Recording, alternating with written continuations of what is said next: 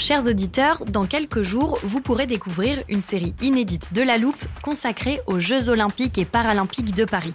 À trois mois de la cérémonie d'ouverture, on s'est demandé comment réussir ces JO. Les transports sont-ils prêts à affronter les milliers de touristes? Le dispositif de sécurité est-il suffisant? L'enthousiasme sera-t-il finalement au rendez-vous? Pour répondre, on plonge durant cinq épisodes dans les archives des éditions précédentes, accompagnés des journalistes de l'Express. C'est à retrouver à partir du 13 mai sur toutes les plateformes d'écoute. Hey, I'm Ryan Reynolds. At Mint Mobile, we like to do the opposite of what Big Wireless does. They charge you a lot, we charge you a little. So naturally, when they announced they'd be raising their prices due to inflation, we decided to deflate our prices due to not hating you. That's right. We're cutting the price of Mint Unlimited from $30 a month to just $15 a month.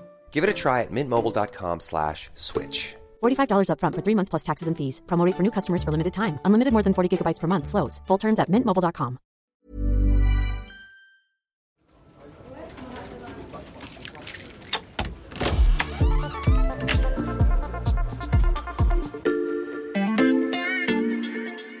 Bonjour, c'est Mathias Pengili. Bienvenue dans l'armoire de la loupe.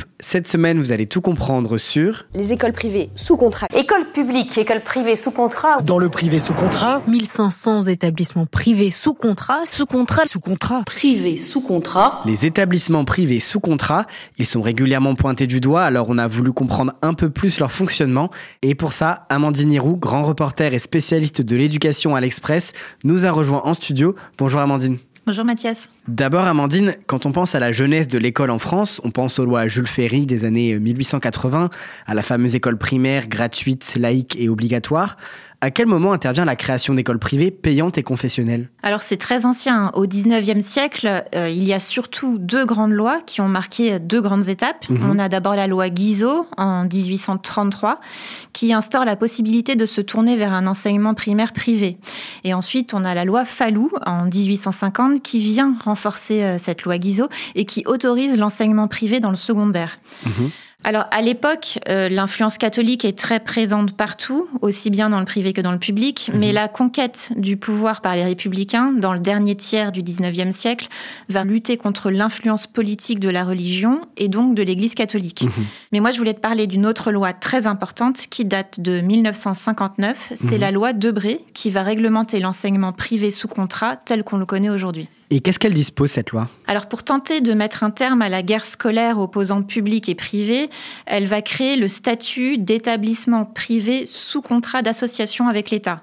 En clair, ça veut dire que ces établissements sont financés en partie par l'État français et en échange, ces derniers doivent respecter plusieurs critères. Et quels sont ces critères? D'abord, ils doivent respecter les mêmes programmes que ceux dispensés dans le public et l'éducation religieuse dispensée dans certains de ces établissements confessionnels ne doit être qu'une option.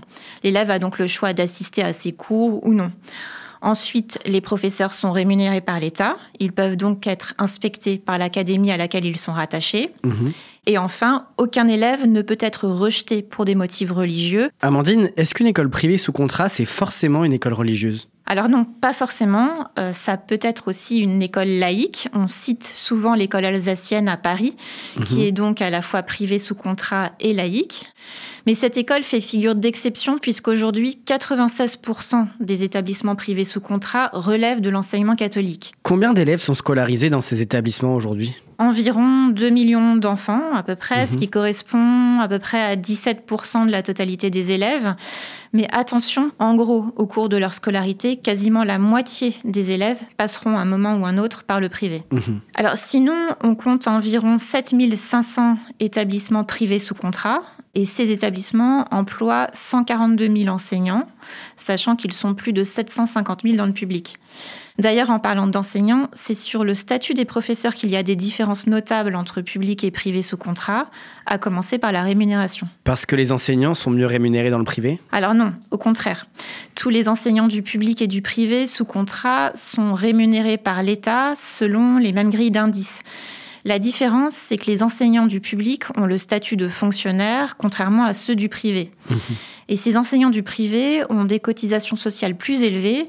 Donc, en moyenne, les professeurs sont payés 7% de moins à peu près dans le privé. Amandine, une critique qui est souvent faite aux établissements privés sous contrat, notamment au lycée, c'est que ce sont des écoles réservées aux élites. Qu'en est-il réellement? Alors, ça dépend des établissements. Dans certains arrondissements de Paris, par exemple, euh, oui, ça peut être le cas.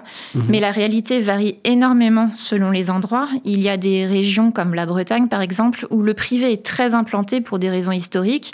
Et on constate que sur ce territoire euh, spécifique, le public accueilli est beaucoup plus divers socialement. Mais la question que tu me poses met le doigt sur un problème de fond en débat actuellement, mhm. celui du recul de la mixité dans le privé sous contrat. Tous les ans, la Cour des comptes alerte sur le sujet. En 2000, on sait que les élèves de milieux très favorisés et ceux de milieux défavorisés représentaient chacun 25% des élèves du privé sous contrat. Mhm. Alors qu'aujourd'hui, les élèves très favorisés représentent 42% environ des élèves, tandis que le taux d'élèves défavorisés est lui tombé à 16%. Et comment on explique cette évolution? Alors les établissements privés ont la liberté de sélectionner leurs élèves. Ils le font généralement sur la base des résultats scolaires, ce qui, dans les grandes villes comme Paris, par exemple, favorise les élèves issus de milieux socioculturels aisés. Amandine, l'existence même du privé sous contrat est souvent décriée. Est-ce qu'on peut imaginer qu'il soit un jour supprimé? C'est ce que demandent régulièrement certains de ses opposants, mais à ce stade, ça paraît très improbable. Et ce pour deux raisons. D'abord pour une raison politique. La dernière fois qu'on a essayé de s'y attaquer, c'était en 1984 avec la loi Savary. Ça a provoqué des manifestations monstres en faveur de la défense de l'école libre, à tel point que ça a fait tomber le gouvernement Mauroy. Les responsables politiques savent aussi que l'opinion publique est très divisée sur cette question. Comme on le disait tout à l'heure, près d'une famille sur deux est amenée à inscrire un jour son enfant dans une école privée sous contrat. Mhm. Alors beaucoup de parents, même ceux qui parfois défendent l'école publique, préfèrent garder cette porte ouverte au cas où ils souhaiteraient se tourner un jour vers le privé. Merci Amandine pour ces explications. Merci Mathias, à bientôt. Voilà, je peux refermer l'armoire. Maintenant, vous êtes capable d'expliquer ce qu'est un établissement privé sous contrat. Et si vous souhaitez en savoir plus, on vous a préparé une liste d'épisodes de La Loupe et d'articles de l'Express qui traitent du sujet. Les liens sont à retrouver dans la description de ce podcast. Bon week-end, profitez-en pour rattraper les épisodes que vous auriez manqués. Je vous dis à lundi pour passer un nouveau sujet à La Loupe.